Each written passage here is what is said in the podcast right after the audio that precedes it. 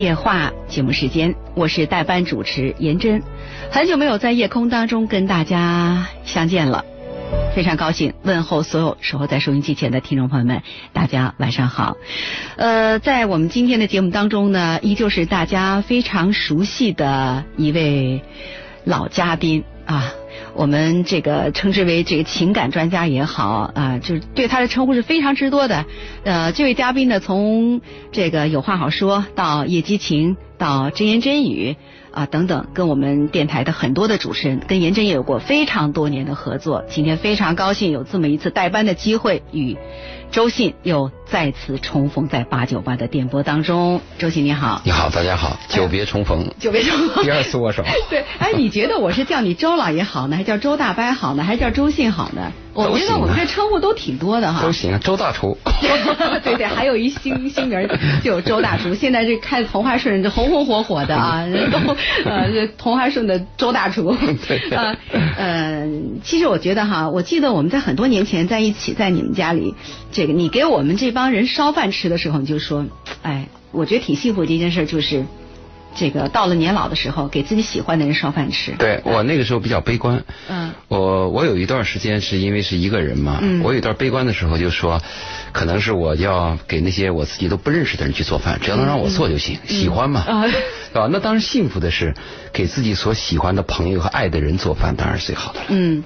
是啊，但现在你不但是给自己喜欢的人做饭，也给不相干的人做饭，因为大家从对你的这个厨艺和你的出品品质对安给予了很高的评价。我想，由于这样一种这个对你的这种呃赞许，对你的认可，你也很开心啊。那这个很开心，对吗？被人信任呢。对呀，对呀。所以说呢，这个从当初你对于这个生活。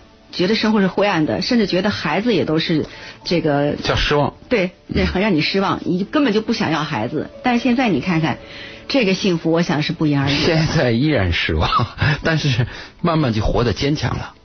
就一个人成熟是什么呢？嗯，就是从象牙塔出来以后，呃，遇见艰难呃灾难。嗯。受过煎熬，但是依然还热爱生活，这才叫成熟嘛。我们年轻的时候是在象牙塔里，象牙塔里边生活，周围条件都很好。那个时候我们说啊，我热爱生活，那理所当然。你在蜜罐子里，你肯定热爱生活吗？当你有些灾难和一些失望和痛苦之后，你依然还能热爱生活，还知道生活有美好的一面，这是一个成熟的标志。这么老了还不成熟一点？你觉得你什么时候开始成熟的？哎，我这个倒说了一下，我其实总结了一下啊。真的跟我做节目有关。嗯，我在想，如果我不在电台做节目，嗯，我还是守着我那一亩三分地，还是干着我的工厂，干着我的一些业务，嗯，那我的范围是有局限性的。嗯，仅仅是在我的朋友圈里。当你走向广播电台以后，这么多年十几年，你收到了那么多的信，和那么多的人谈话，又听了那么多人的诉说，你突然会发现，客观、真实、自我评价、自我认识这些东西很重要。我是通过做。有话好说和叶激情到你那个真言真语，一点点就成熟起来。我经常反听自己录的节目，反省自己，哎呦，什么地方啊？这个问题我自己的看法有点偏颇啊，有点狭隘，啊，应该接受这样的思想方法。就我是一点点起来的，再加上我自己的生活，生活呃，生活这个失败。还有这个个人的一些朋友的一些分离，嗯，你慢慢会理解到啊，有些爱的人你一定要珍惜啊，是这样一点点磨着，就人贱呢，就是不给你点什么。这话说的，我觉得挺一语中的的。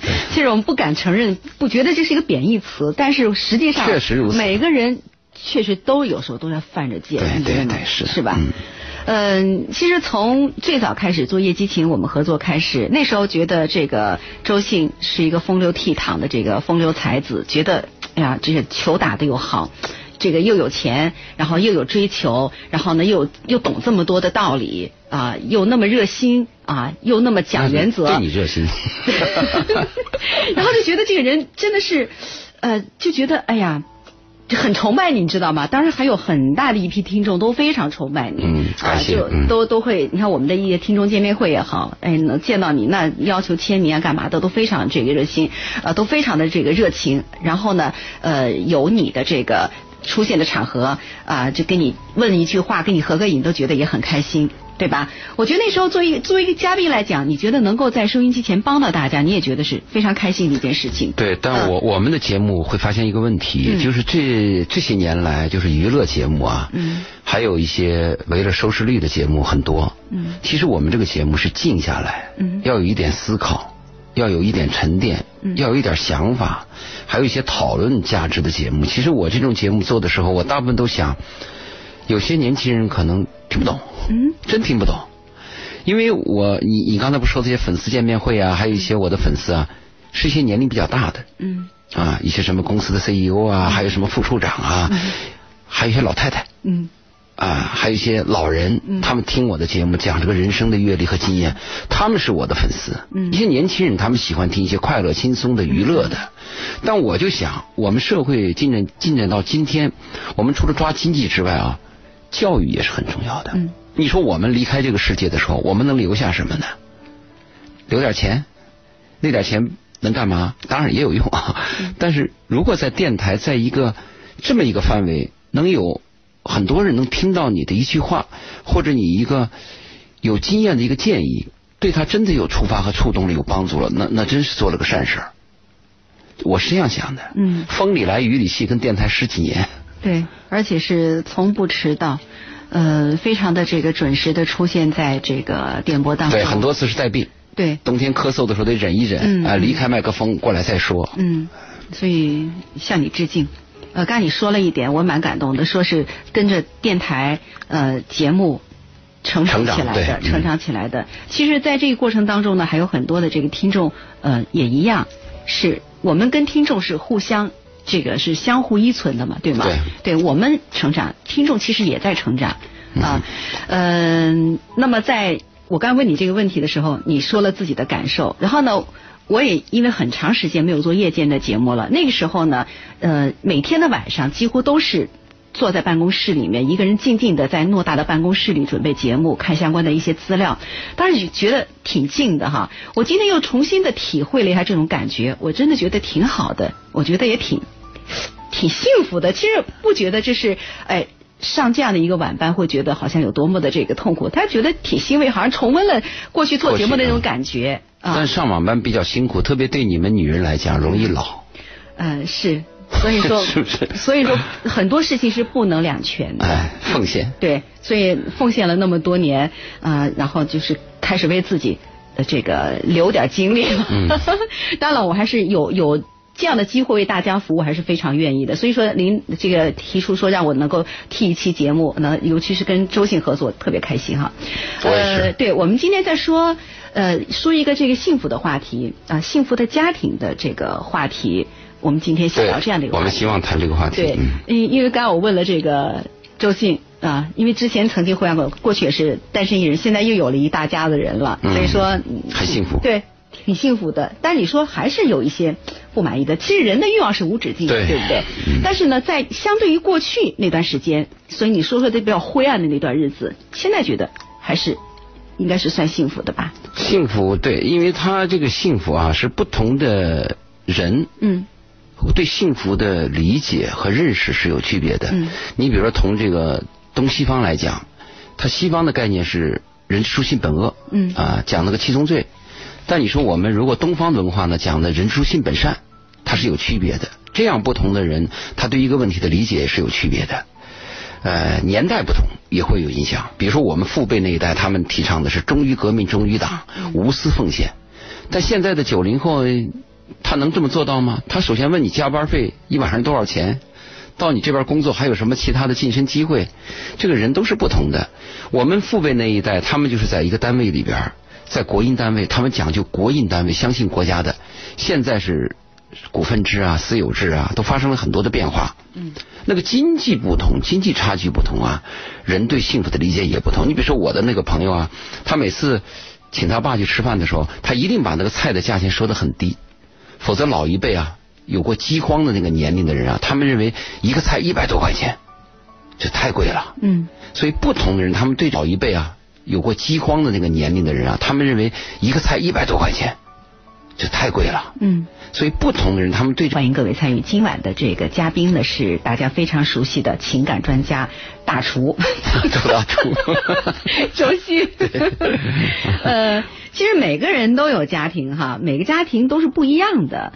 呃，只有幸福美满的家庭才是所有人的向往与追求。但是这个幸福美满到底怎么样定义？对，每个人定义其实也是不同的。定义有很大区别。嗯。你比如说，我记得我孩提时代对一个幸福的渴望。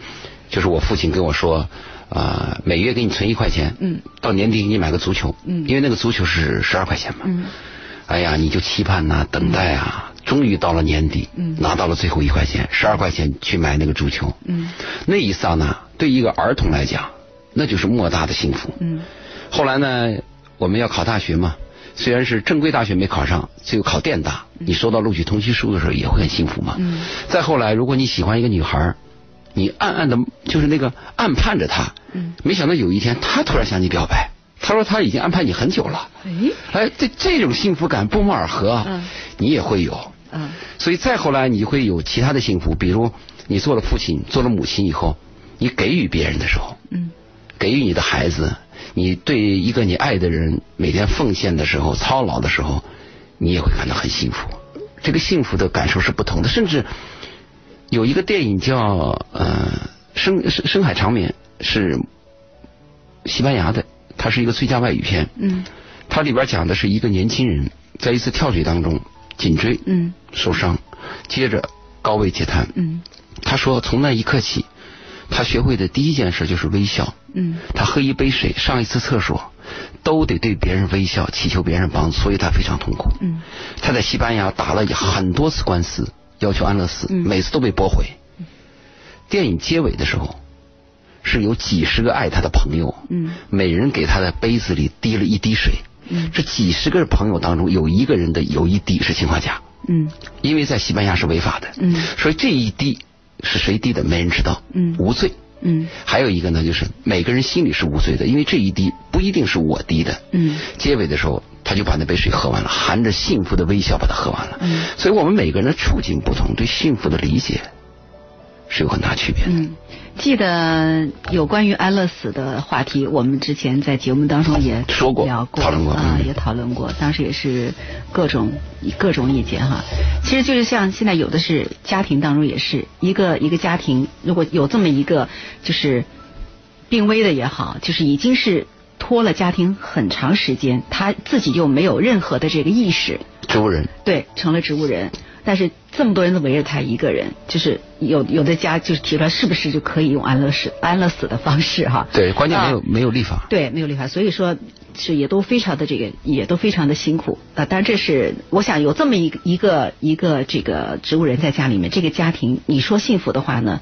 真的是没有办法说出这两个字来的，确实蛮蛮艰辛的，是吧？对，嗯，好了，我们今天把话题是聊到家庭的幸福哈。收音机前的听众朋友们，想跟我们分享自己的感受，或者是您的这个呃，您觉得自己是一个幸福的家庭，您的幸福呃是源于何处？希望您通过我们的热线八八三幺零八九八和短信互动平台幺零六二零七五五六，跟我们一同来分享。今晚的嘉宾是周信，稍后我们再见。幸福的开始这首歌歌词，我觉得真的写的蛮好的。呃，寒冬过去，春暖花开，只要相爱是。呃，其实我觉得这个这只是只是一个开始而已。之前每个人每个人就组成呃组成家庭，都会是由。两个人相爱，然后组建成一个家庭，然后呢，有了家庭之后，就慢慢有很多很多的一些琐碎的事情、麻烦事、麻烦的事情，会去磨砺你们，去磨你们。和我们的想象也有差距。对，有很大的差距。往往呢，有有很多人就扛不过去了，就觉得哎，就开始呃，不是像当初恋爱的时候那么彼此的包容，看见对方都是优点，都是美好啊。更多的看到是对方的一些缺点，你怎么会这样？我当时怎么没看到你有这个毛病那个毛病？然后就放大对方的这个缺点，而去这个呃对方的优点去忽略不见了。对，我们要讲，你刚才说到一个相爱以后才可能有幸福，这是很关键的。如果一个没有相爱的人的话，你最多是快乐。嗯。因为你只有爱一个人，你才有幸福感。嗯。你比如说，我们现在一个人，如果是孑然一身，我很有钱。我愿意去哪去哪，我愿意坐飞机，坐愿意坐游艇，或者我身边有很多朋友，我身边有很多美女，这个是快乐。但是我苦苦的等着一个人，我围着一个家，在外边呃流汗流泪，哎，这就是一种幸福感。嗯，所以我跟年轻人经常谈的是，我说你们要追求幸福，不要追求快乐，因为快乐是一个人的，幸福必须是两个灵魂以上的才可能有。嗯，那我们今天谈的是家庭的幸福，对，讲家的幸福。其实这个家对我们每个人都很重要。如果啊把历史往往远古再推一下的话，我们每个人的出生就是在家里边。嗯。我们离开这个世界的时候也在家里边，尽管现在就是经济发达了，医院医疗设备都很好了，我们的出生和我们离开这个世界的死亡的时候都在医院，但其实，在医院守候在你身边的啊，让你最贴心的不是护士，嗯，还还是医生。哎。我有过几，我有过两次病，包括我节前做那个手术，我就有个很深的体会。平时再好的朋友，那一刹那，你不愿意见到他们，就是你觉得自己挺恶心的。而且你也知道，朋友来来看你的时候，拿个鲜花，路上还要揣摩着给你带个什么礼物，还要请个假，弄个时间的，你知道很别扭的。来了以后笑一笑，大家问候一下，你赶快又得走。嗯，这个都是一种表面上的东西，实质上的东西就是你的家人。嗯，要不就是唠唠叨叨妈妈，要不就是跟你那个每天拌拌嘴啊，还怄气的丈夫啊，或者是妻子。嗯，还有就是。懂点事的孩子，就是就是这个家。日本有个电影叫《象的背影》，呃，易易广所司演的，就是日本男一号演的。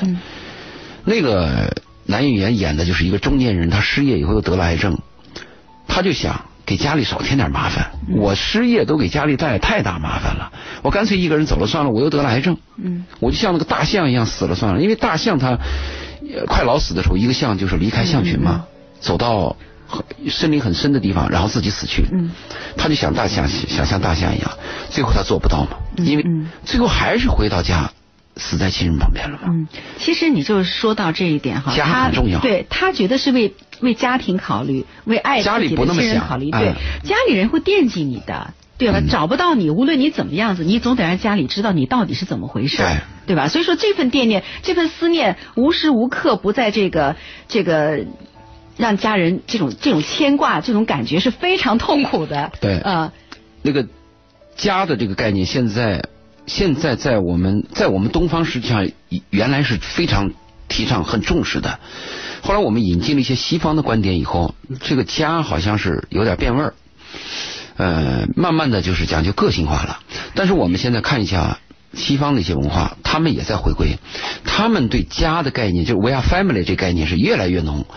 乔布斯，我们都知道苹果的创始人乔布斯，在他最后一次颁布他的新产品，受到很多人的掌声的时候，乔布斯是这样说的：“他说我的一生的成就啊，不是我有了苹果，我的一生成就就是我有了一双儿女。所以这个家对我们来讲，对我们普通人来讲是太重要了。无论我们是不是有成就，无论我们是穷与富，还是我们有残缺，只要你一个人有一个家。”那么你就会有幸福的可能。如果讲到家的时候，我们先讲一下那个家里边。你看，家是由老人、还有夫妻、还有孩子组成的，它是这么一个一个一个结构。如果讲的话，我们先讲讲老人。老人在我们家里边说，老人是家中宝，是有这样的说法。但实际上，我们在跟老人相处的时候，我们会发现也有很多的矛盾和一些问题。如果你看过有一个叫呃一个西班牙的作者写过的一个是《百年孤独》，它里边有一句名言，他是这样说的：他说父母是隔在死亡、隔在我们之间的呃，只隔在死亡和我们之间的一道门帘。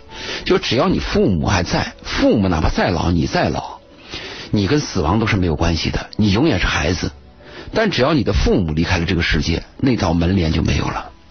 你就会感到死亡就在你眼前，所以老人在我们家在家里边是很重要的。可是我们有时候跟老人相处的时候啊，会有些矛盾和问题。嗯，特别是近距离在一个屋檐下的时候。嗯，很多家都存在这个问题。对，所以有的人是不愿意跟老人住在一起的，宁可跟老人在自己的这个同一栋房子里面，另外给他买一套，或者是门对门买一套，不愿意在同一一碗汤的距离。对，一碗汤的距离。对，因为还考虑到老人要照顾，所以说，因为现在子女也都会孝顺老人，但是呢，有时候老人在唠叨，儿女又不能忍受，会跟父母在一起发生一些磕绊，这样反倒会影响彼此的感情。所以说，就是就在附近对门住的都 OK 了，或者楼上楼下啊，有这条件就可以，但是没有条件怎么办呢？还非得住一起。嗯，其实得很也有很多的这个技巧了啊，嗯，所以今天我们节目当中呢，我们的鹏城夜话呢，跟大家聊到的是家庭的幸福，也非常希望收音机前的听众朋友们跟我们一起来分享您的家庭的幸福，或者是说您家庭如果出现了各种各样的问题，不幸福的一些状况啊，希望得到我们今天的嘉宾周信的。指导交流，哎，跟我们一起探讨一下。那你也可以通过我们的热线八八三幺零八九八八八三幺零八九八，或者是编辑手机短信发送到幺零六二零七五五六来参与我们的节目互动。嗯，我们说到老人的时候，其实我们年轻人有时候挺烦老人的，觉得老人落后了，老人又不懂 WiFi 什么 WiFi 什么都不懂，淘汰。但是实际上我们一定要明白，你的父母家里的老人是在这个世界上。唯一有本能爱你的人，嗯，我们其他的爱啊，什么两性关系啊，还有同事关系，还有一些利益关系啊，那那些爱都是有一一个媒介在里头的。只有父母对儿女那个爱是有本能的去爱你。当你做了父母以后啊，你就会有很深的感触，什么是本能的去爱一个人？这种本能的爱在这个世界上是唯一的，是非常可贵的。嗯。所以我们要理解老人。我们有些年轻人自己成功以后，或者是有呃长大了以后啊，对老人那个态度啊是不屑一顾的。嗯。其实当老人离开，就是慢慢渐老的时候，老人得到的坏消息是越来越多的。嗯。老人唯一的安慰就是儿女争气嘛。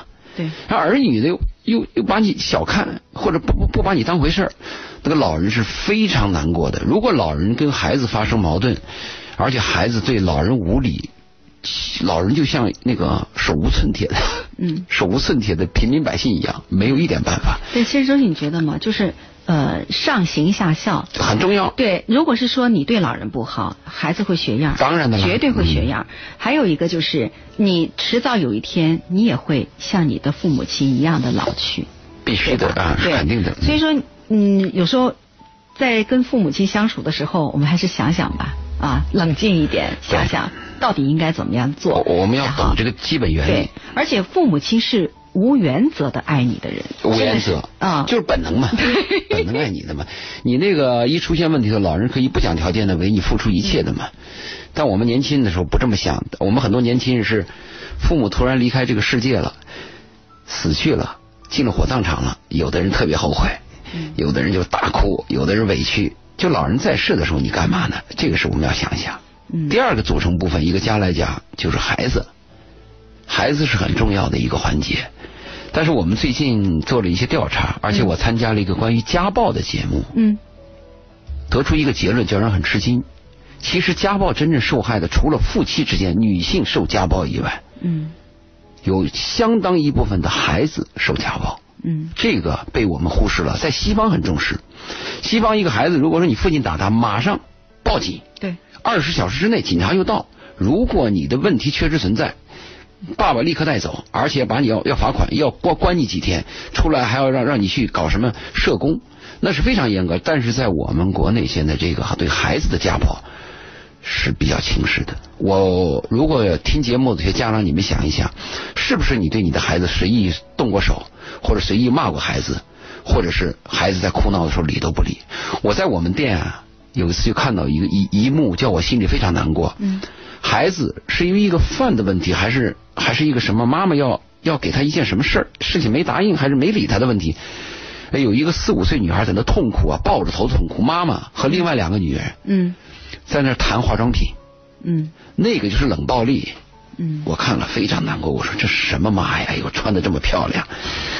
哎，我我觉得很难过，而且在街上的时候，我还碰到一个父亲打孩子，我冲过马路去把他挡住，我说你怎么能这样打孩子？接着他马上就说我家事你管什么呢？嗯，这是我家的事啊，这就是我们国人的概念，这很糟糕。所以我们在讲到家庭幸福的时候，我们要考虑到孩子，嗯，我们仔细想一想，我们把孩子是当孩子还是当人？我们大部分是把孩子当孩子不当人。嗯，哎，你记得过去有句话叫做“棍棒底下出孝子”吗？对，这是国产的。对，国产的。嗯。但是我我这点我反倒更加认同，就是像西方这边，他们跟孩子交朋友，这样的话呢，对孩子的成长，我觉得是非常有利的。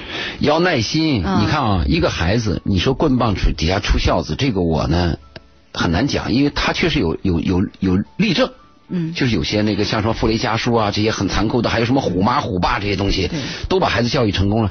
但是我就要说一个问题了，这个棍棒。底下出孝子是一种吧？那我们温和的爱底下难道没出孝子吗？对，孝子更多啊。所以我觉得棍棒底下出孝子，应该是指那些那些孩子冥顽不化，他天生很顽劣，非得用这种极端的方式去对他。所以说，我觉得对不同的孩子可能得适用不同的教育方法。但我要反对一下，就是对那个冥顽不灵的孩子，棍棒底下也出不了孝子。之所以棍棒底下出孝子的，一定是有一个爱。嗯，和一个棒，就是有个橄榄枝和一个什么一个大棒，它是两个结合的。比如爸爸就是非常严厉，妈妈就非常慈慈父严母，对，或者是爸爸也严厉，但是之后以后会有慈慈父般的跟他交流。嗯。好，我们来听听朋友的电话吧，八八三幺零八九八。今天我们聊到的是这个家庭家庭的幸福，幸福的家庭。收音机前的您，如果是有您的这个呃家庭幸福的一些这个呃招，对，能跟我们分享的啊，我们希望您通过热线八八三幺零八九八跟我们一起来沟通。当然，如果在家庭当中碰到了一些让你烦心的事儿，无法解决的问题，也可以跟我们一起来沟通。我们今天嘉宾是周信，我是严真。你好，这位朋友。喂，你你好，主持人，还有周信呢老师，你好。你好，你好，怎么称呼？谢小姐吗？谢是。嗯，我上次有听，呃，有经常也关注周信老爷然后这样的节目。嗯。但是听说年前的时候，周信老爷生病了，不知道，呃，周老爷病情好了吗？嗯，周信老爷，呃，周老爷好像现在还不错，状态还不错。挺好，谢谢。当然，就跟我们当年就十几年前相比，头发白了不少。嗯。对啊，肯定。操心吧，就是大不操心也会老，嗯，就是没有办法，就是呃，对啊，你就是女人嘛，或者是三月份更容易苍老，是吧？女女人什么？现在我说女人，就像你刚才你说了一句嘛，就是女人如果上夜班的话，啊，上夜班是熬夜，对，嗯，对，是的，熬夜是的。现在目前做的工作就是上夜班，就是一个月上一次夜班，有的时候连起来上。是五个月夜班，我年级的时候我就上了五个月夜班了。现在五个月是每天都上上五个月吗？啊，是啊，这也不算什么。我其实都上夜班，连着都上了好几年了，三两三四年了。像我这样的话，其实目前就是困扰的就是自己吧，也没什么技术？所以的话呢，只能够做一些苦力活这样的。嗯，你今年多大年纪？二十五。嗯，二十五，上了几年？嗯。四年。对，你要知道，严真上夜班的时候，十年上了十几年夜班，而且都是后呃上到后半夜，而且比你的年龄要大很多。我知道，啊这也算是说，啊，不是说你你呀吃不了苦，其实我有时也是吃不了苦吧。只是我觉得吧，上习惯了，我觉得吧也能忍受得了。但是我觉得吧，人也都是往高处走的。但是我觉得我这种经济，就是我觉得有时我挺没有出息的吧。我就想换一下职业，上一直的时候，周老爷就在讲有关职业方面，我就联想，嗯，我自己也不知道换什么职业，这也是困扰我目前。你是做什么夜班？是住宿还是什么什么是什么工作？是嗯，那种做金属方面的啊，五金啊。对我，我建议，如果是女性的话，在经济比较发达的地区啊，嗯，最好能够学习服务业，因为在经济发达的地区，人们对服务。要求比较高，比如说幼儿教育，还有这个呃饮食餐饮，嗯，就这些东西可能会比较受欢迎。现在我们的幼儿园幼儿园不是很缺吗？嗯，也是一个方面。但幼儿园缺的话呢，应该来说，它都是要有有相关的这个职业培训，有资质的，呃，上了幼师学校啊，啊。那他就得学呀，他得把眼前东西他得抛弃啊，这个就比较难。打破一个旧世界，建立一个新世界，人是最难的了。嗯。你刚才说你上夜班，她这个谢小姐不，谢小姐讲的是她不喜欢她目前的职业。呃，这个职业不是我自己愿意的吧？对我自己有些被迫或者是什么话，呃，这个职业也是我妈妈介绍进来的，就是我妈妈一直守在我身边吧，她把我就是跟我在一块，然后的话就是呃，我挺就是在别人外界的人来看到我是挺乖乖女的，都是什么嗯被妈妈管家或者什么我出门啊或者什么的外出啊也不能在外面过夜或者怎么样的，都是一个乖乖女。但我目前的时候就像嗯周老爷说的，连恋爱都不会谈，我现在都没谈过一次恋爱，所以的话年轻的时候我妈就给我相了几次亲。然后的话，好像我感觉这个恋爱也挺难的。然后的话，也不知道什么才叫做真正的喜欢，找对什么样的人。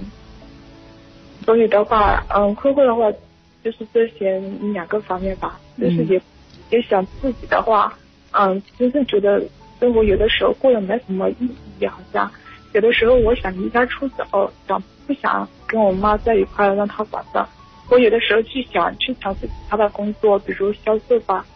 这些方面做什么？做销售是啊，但是我妈又怕我上当，她说啊一些什么外面骗子多啊，做一些传销什么的。嗯。然后的话，我就又被他，他老是有的时候会打击一下我。嗯。就他也很少夸我吧，经常的时候我妈也会骂我吧。然后的话，一些琐事的的事情没做好的话，他也总会说会唠叨。嗯。然后嗯，那些钱啊，我从来不像别人女孩子那样花钱。像一些什么护肤品啊，人家都大手嗯，别人工资一发了，差不多就用完了。我的话可以，嗯，一个月才用两三百块，我也可以用。我基本不怎么花钱的。小谢，小谢是九零后。九零后。啊，你你的妈妈，你的妈妈现在还有工作吗？管他。我妈嗯，跟我进一个厂，她辞职了。现在的话，她在一个食堂里面做事。就也我也听过。就是我这种人的话，还比较挺相信人家吧。我妈就说你这种人太干脆，挺容易相信别人，别人一把你就骗到哪去了。所以的话，这样一说的话，也是说一些工作你肯定做不好。是我嗯的话，读书那个时候送我读技校，也没学出个什么。啊，我头脑好像挺笨的，学的是电脑文艺。我妈给我报的专业是她给我取的。那个时候自己的话什么事都不懂，后来出来的时候稍微懂了一点点事吧。但是的话。觉得我自己的话还是很多都做的不理想，嗯，所以的话，嗯，也是感觉不到，就像老师说的幸福感来自哪里，就是每天有这些困扰的事情围绕着我。嗯，现在要围绕着我就是恋爱方面啊，自个都不会谈个什么恋爱。嗯，二十五岁了，我们工厂里面的人都比我有些小，如果大一些的话呢，有些的话一听别人说话是什么的，我真的明白不懂得。怎么去寻找一个爱自己的人？然后的话，怎么能够嗯有一份长期稳定的工作？或者说你去做自己想要去做的工作，去学习想要去学的知识。像我上一次的时候，年级的时候，我就报考了一个嗯网络开店，然后我就去学了一两下子，然后的话，到后面的时候，我想坚持下来吧，不知道网上开店怎么样。嗯，就也想问问周老爷是吧？其实的话，我最感兴趣的是嗯，唱歌、跳舞那些方面，艺术方面吧。我对这些方面。这个问题我原来谈过，就是一个人的爱好和一个人的生存职业是两个不同的概念。就是你想过什么日子和你能过什么日子是两个不同的概念。像小谢说，我现在对这工作。有夜班，我很反感，但是它保证了你的生存。嗯，如果你去开网店，那可能是别人也都可能都可以开，全世界人都可以开网店，这个门槛很低嘛。嗯，大家都能做的事，显然竞争就比较剧烈嘛。那如果你说这个，你一定要问你是什么职业，你靠什么生存，同时你有什么爱好，这两个要分开的。小谢，你有什么问题？你的呃还有恋爱方面的问题，有空给我发个私信吧，我们再慢慢聊。这个就是你上上次的做的节目，我听过，就是你的职业必须得要有一个职业能够养活的你。当然的了。你的那个职业，我其实我现在我特别喜欢音乐方面吧。其实我要是要是早几年的话呢。我我家里有一个有医院细胞的话呢，我就肯定就从事这方面了。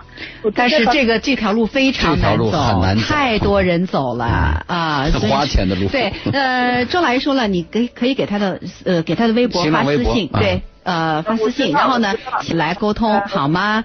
呃，时间关系，我们先聊到这儿好吗？谢小姐。好的。嗯，好的，谢谢你电话，再见。好，这里是鹏城夜话，我是代班主持颜真。那稍后呢，呃，一段新闻回来之后，继续我们的这个节目。那也请收音机前的听众朋友们通过热线参与节目。我们聊到的话题是家庭的幸福，幸福的家庭。也欢迎收音机前的听众朋友们跟我们一起来互动交流。我们的热线是零七五五八八三幺零八九八。今晚的嘉宾是周信。呃，周信，刚刚呢，我们放这首歌《幸福的理由》，说哈，这个两个人手牵手，那就是一种幸福。呃，确实哈，在恋爱的时候。手牵手那种感觉像触电一样，很温暖，很幸福，对吧？但是这个，这个维持不了很长时间，对对不对？在心里边怎么样很重要。对，心里边也是很重要。手牵手是个形式嘛？我们看很多国家总统在观众面前不但手手手牵手，还互相拥着对方的腰，回到家谁也不理谁。装是吧？呃，所以说这个家庭的幸福。也源自于这种和谐。说到这个和谐的话呢，哎，说到这个就是音律的和谐啊，就说上古的一种乐器可以来分辨音阶啊，琴声相和啊，这这样就非常协调。那家庭如果是呃和谐的话，其乐融融，就是爸爸爱妈妈，对，妈妈爱爸爸，然后呢爱孩子，全家都是充满着这种。爱的感觉，你说对，一个家的和谐，我们刚才讲到了老人，讲到孩子，其实一个家的核心就是夫妻。对，夫妻就相当于一个公司的总经理和副总。如果这个总经理和副总打起来了，总经理啊，董事长和总经理也行嘛。对，如果他们俩打起来了，那这个公司就别干了。嗯，所以这个公司的总经理和副总，或者董事长和总经理的关系是非常重要。也就是说，夫妻关系它的基础。决定了这个家庭的幸福程度很关键。如果夫妻俩有矛盾，你爸妈再好，孩子教育都可能是会受到影响的。没错了，我们现在收音机前就有这么一位听众张先生，这董事长和总经理有问题，有问题了哈。我们来听听啊，你好，赵信好，啊，是张先生是吧？你好，对、呃。张先生在家是董事长还是总经理呢？嗯，总经理。总经理，呃，听说董事长出事儿了。哦，是。啊，说来我们听听啊。哎，就是我跟我老婆刚结婚的时候，家里面还感到感觉到幸福。这几年因为生活上的压力和和情感上的出现了一点问题，不知道怎么去争取一个幸福，或者怎么去。去去那个去挽回自己的幸福，是先说生活压力吧。我就我家就我一个儿子，我就是顶梁柱。前几年我们刚结婚，那时候没有小孩，老人也没老。现在老人七十多岁了，我老爸我老妈五十多岁，残疾的，生活的压力很大。这是生活压力，还有我老婆她不努力。叫他叫他出努力一点挣钱，他说干嘛要搞得那么累？我不知道叫他不要花那么多钱，他说像哎，他说不知道他怎么说吧，他就他不肯要买很多衣服。我说我们家里的生活条件跟人家不一样，我叫他少花一点钱，多挣一点存回去给老人。前去年我爸要要脑梗塞。所以，所以花了很多钱。今前几天我又又碰到我老婆，又在 QQ 聊天那里又碰看见我老婆跟一个有那种暧昧的信息聊天。那个男的不是我老婆聊，说是那个男的把那个暧昧信息的给我老婆，然后我打电话回去问他是怎么回事。他说只是人家发给他而已，他跟那个男的没什么关系，只是普通朋友。我说是普通朋友，你干嘛要跟他聊天？他那么没有道德的人了，明知道已经成家了，人了还发这种信息给你。我说你你跟他聊天，让我看到了之后我是什么感受？我看到了这条信息，我觉得我的幸福都破灭了。以前我还有一直还有动力。朝朝着幸福进入，跟他有那种暧暧昧的关系，或或者有没有出轨？我问他，他说没有，我不知道怎么去。嗯，结婚几年了？应该不长。结婚八年了。八年。孩子多大？孩子大了七岁了，小还有一个小，还有一个小孩。两个孩子。去年生，去年生的，还有一个小孩。你是和父母住在一起呢，还是分开的？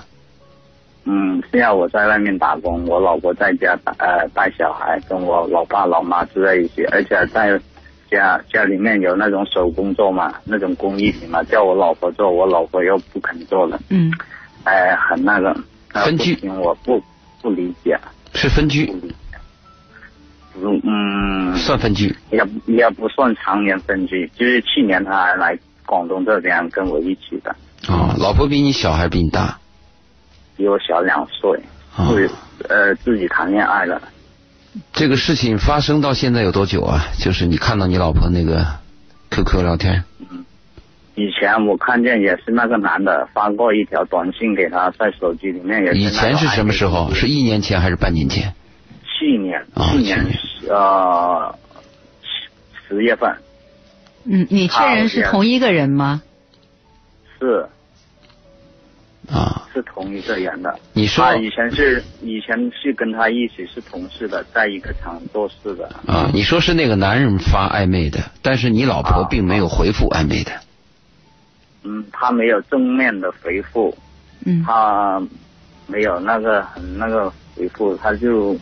说了那些话很那个了，我不知道怎么说，我也不好意思说出来。那个男的发的那个信息。嗯。昨天晚上我打电话回去，向我老婆，向我老婆问她到底怎么回事，我哭着说，她说跟那个男的没有关系，她说只是他发给他。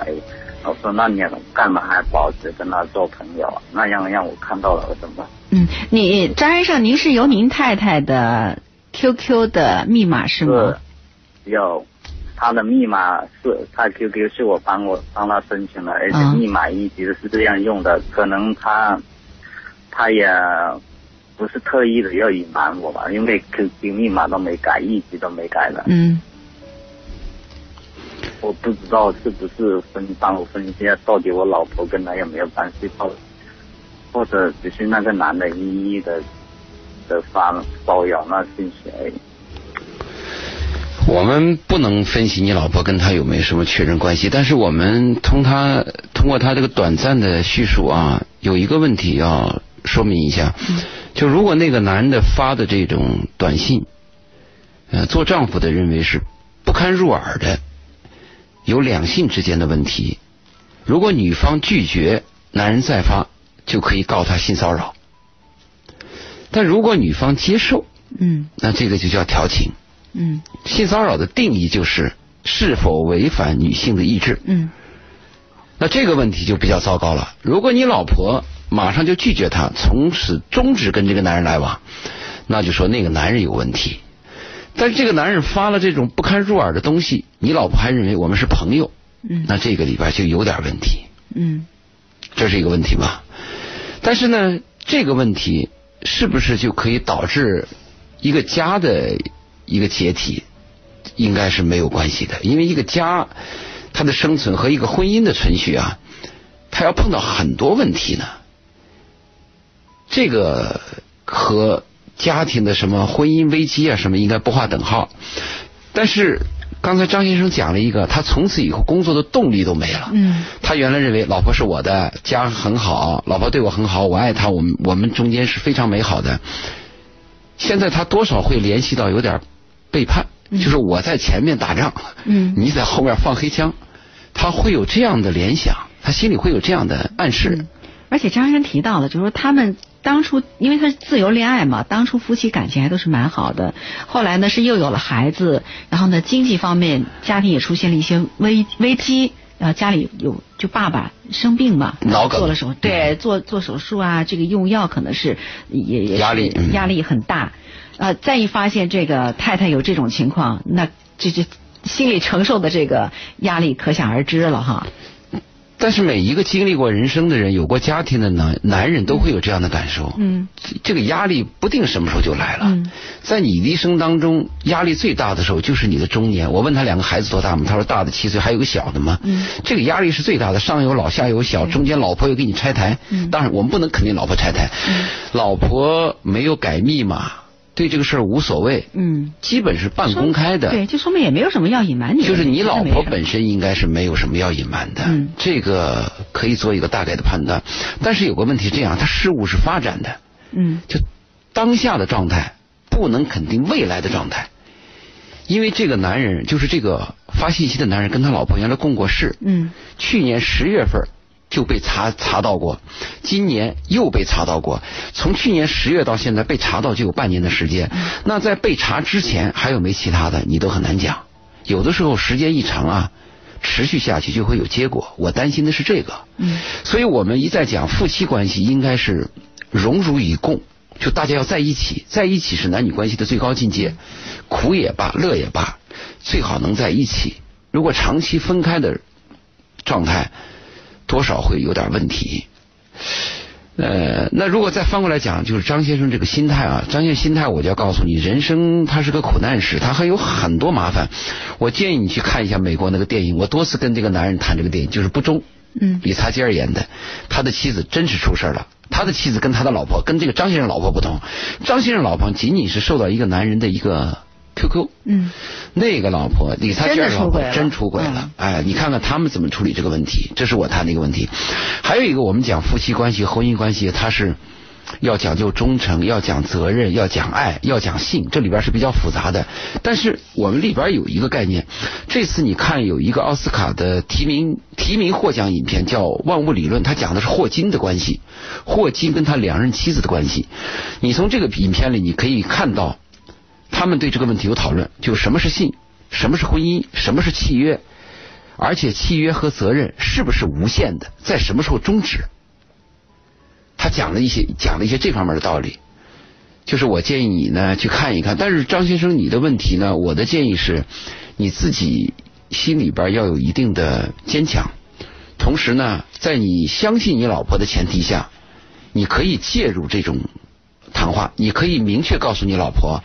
你说这个男人这样跟你说话，我做丈夫的心里难过。你应该拒绝他。我们俩应该是 We are family 嘛，我们是一家人嘛。看看你老婆什么什么答，什么回答。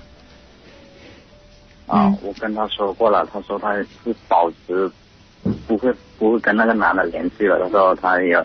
两位手机号码什么都换了，那不挺好吗？那你那挺好，那你就那就不要在这个问题上，你心里边老犯不要再纠结了。有时候心里这关过不去，老在纠结这些事情，反倒会整出问题来。如果你老婆哎，对，如果你老婆漂亮一点，她的一生当中会受到很多男人的骚扰。如果一个男人骚扰，你说我老婆有问题；第二个男人骚扰你，我老婆有问题，那这不是复杂了？嗯。还有，你说我要不要去找那个男的？不要谈一下呢？不要谈。那。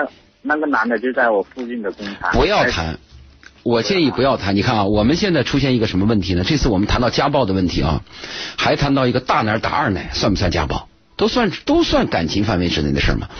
你比如说。这个小三儿外边有小三儿，外边有小三儿的问题，这个大奶应该打谁啊？应该打她丈夫啊，因为你丈夫出的问题啊。因为没有这个小三儿，就有另外一个小三儿嘛。没有张三就有李四嘛。你跟那个女孩有什么关系呢？是你是你丈夫出的问题嘛？所以这个问题如果是在你老婆身上，如果你老婆出了问题，你应该追究你老婆。如果你老婆没有问题，她明确表达我跟那个男人已经 stop 了，那就完了。对吧？你你没有权利阻止另外一个男人喜欢你老婆，你你也没有能力阻止另外一个男人多看你老婆两眼，这个你没有办法的。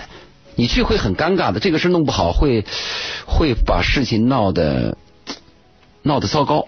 如果你老婆已经停止了这个事，最好是让她无声无息的就截止。嗯。现在张医生，您是也碰到这样一些问题和矛盾了，我觉得还是要保持理智哈，千万不要冲动。嗯。他不努力工作，我不知道怎么说。哎，这这这个我要跟你交流一下啊。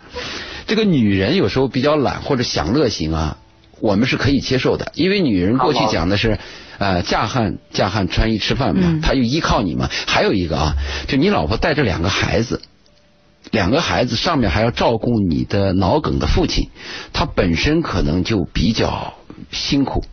在这个情况下，你还要求他去做一些手工活、贴家用，是不是有一点要求的过分？这个你要考虑。没有没有没有，你听我解释。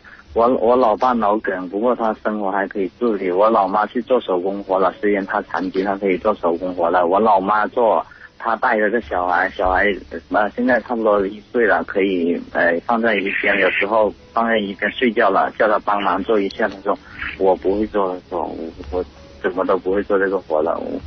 还有我叫他学车学骑那种电动车，我说有时候老爸老妈生病了，你就。学会了骑车，我不在家，你就可以带他出去看一下病。他他也不学，然后我都不知道怎么说。我让你这么没上进。呃，明白了，张先生，你的问题我明白了。我现在问的问题是，张先生，你的工资是不是可以基本够家用？基本都不都不够家用，不够家用又有病，我就三千一二百块钱一个月在工厂但是夫妻关系有一个特别忌讳的一件事儿，嗯，就是改造对方。你现在就要改造你老婆，要把你老婆从 A 改到 B，一般这个改造的结果就是家破人亡。如果你要爱一个人，只能爱他的全部。你比如说，我是个男人，我是个秃头，万一我老婆爱我，那我就是个秃头，我这秃头你也得爱啊。如果说你爱我，我这个人就比较邋遢，但是我有别的技能，你爱我，那我那个邋遢就邋遢。你很难说，我爱一个人，爱他的优点，同时要把他的缺点再给他改过去，几乎是不可能的。从我从我这辈子接收的案例来讲，改造对方几乎没有一个成功的，只有一种可能性会成功，就是你老婆自己想改。嗯，靠外力去改造很难，所以我建议你放弃改造。你提，你可以提出你的希望和要求。你老婆啊家里家用啊。比较短缺，如果你能帮帮帮我妈妈，或者多挣点家用呢，我就会轻松一些，给我减轻点负担，我会很感谢你。到此而仅此而已，到此为止。对，呃，张先生不妨尝试着多哄，对吧？反正改不了。不，就多哄，甜言蜜语，让他这个有的人要顺流来。你要是让他去干什么？甜言蜜语都比改造好。对，啊，哪怕带点懵的甜言蜜语都比改造好。没错，没错，反正就是家里只要和睦，哎。这个家就家和万事兴，哎，如果是老是在埋怨对方、责怪对方，这样这样这样不顺眼，那样不顺眼，你去多看他的优点，嗯啊，这样总会好。老婆是蒙蔽。老婆是能把孩子带好，啊，对你好，对老人好，这个基础就行了。嗯，当然，老婆如果再勤快一点，还能给你干点家用，那当然更好了。对。人有时候是需要表扬的啊，越表扬他干的越带劲。对，不要批评。对，千万不要批评。对。所以说，谢先生转变一下战略方式。不要去埋怨，试一试，试一试，尝试一下。就是你严真的建议是，你也可以。我周老爷的建议是你不要改造。严真的建议是，你可以改造，但是你改造的方法要用那种激励的、鼓励的方法去改造。表扬是这个意思吧？没错，嗯，好了，非常谢谢呃张先生电话，也希望您能够这个家庭和睦吧，试试吧，我们还是衷心祝福哈。嗯，就我刚才我说了，就是家庭。家和万事兴，家庭和睦，然后你要有信心，呃，有希望和对未来充满乐观，我觉得这个家庭还是会幸福的。当然，家和万事兴，这是老人讲的一句话，我们年轻的时候听不懂。嗯。啊，等我们现在变老以后，走过人生，我们才发现，哎呦，这是一句真理呀。嗯。就是你再辛苦再累，只要你能是家里过得好，夫妻关系好，孩子有出息，你受再大的苦你都认。没错了。嗯，节目时间啊也差不多了。我们这一晚上说的话呢，你看是不是特别快？哦，还没说什么呢。我们其实其实我们最后着重要谈一下，因为家里边谈了老人，谈了孩子，其实最后我们着重要谈一下的是夫妻关系。嗯。但这个夫妻关系我们还没有开始，节目就结束了。所以在结束的时候，我建议，那我们就说一下夫妻关系的十二个字儿。嗯。就是我经常建议的十二个字，第一句话就是“我爱你”。嗯，这个一定要经常挂在嘴边，因为这是激励。嗯，你说第一次“我爱你”，过一段有矛盾以后，对方会怀疑你还爱我吗？如果你还爱我，你怎么能这么个德行呢？你必须还要再重复“我爱你”。嗯，这个要重复。不是对我说的吧？啊，我我对，也可以对你说“我爱你”，燕真。Thank you。第呃第二呢，就是要说呢，对不起。嗯。第三就要说“我愿意”。嗯。最后要说在一起，这十二个字儿。大家要记住它。十二字真言，真的是一定会对我们的家庭幸福、夫妻关系的这个很重要，有非常重要的帮助。好了，今天的《鹏城夜话》节目就这样了，非常谢谢周老爷啊！有机会的话，我们再合作。好，我爱你。幸福的家庭，谢谢，我也爱你。收音机前朋友也都爱你们。好，好，朋友们，呃，今天节目这样了，感谢您的收听，再见。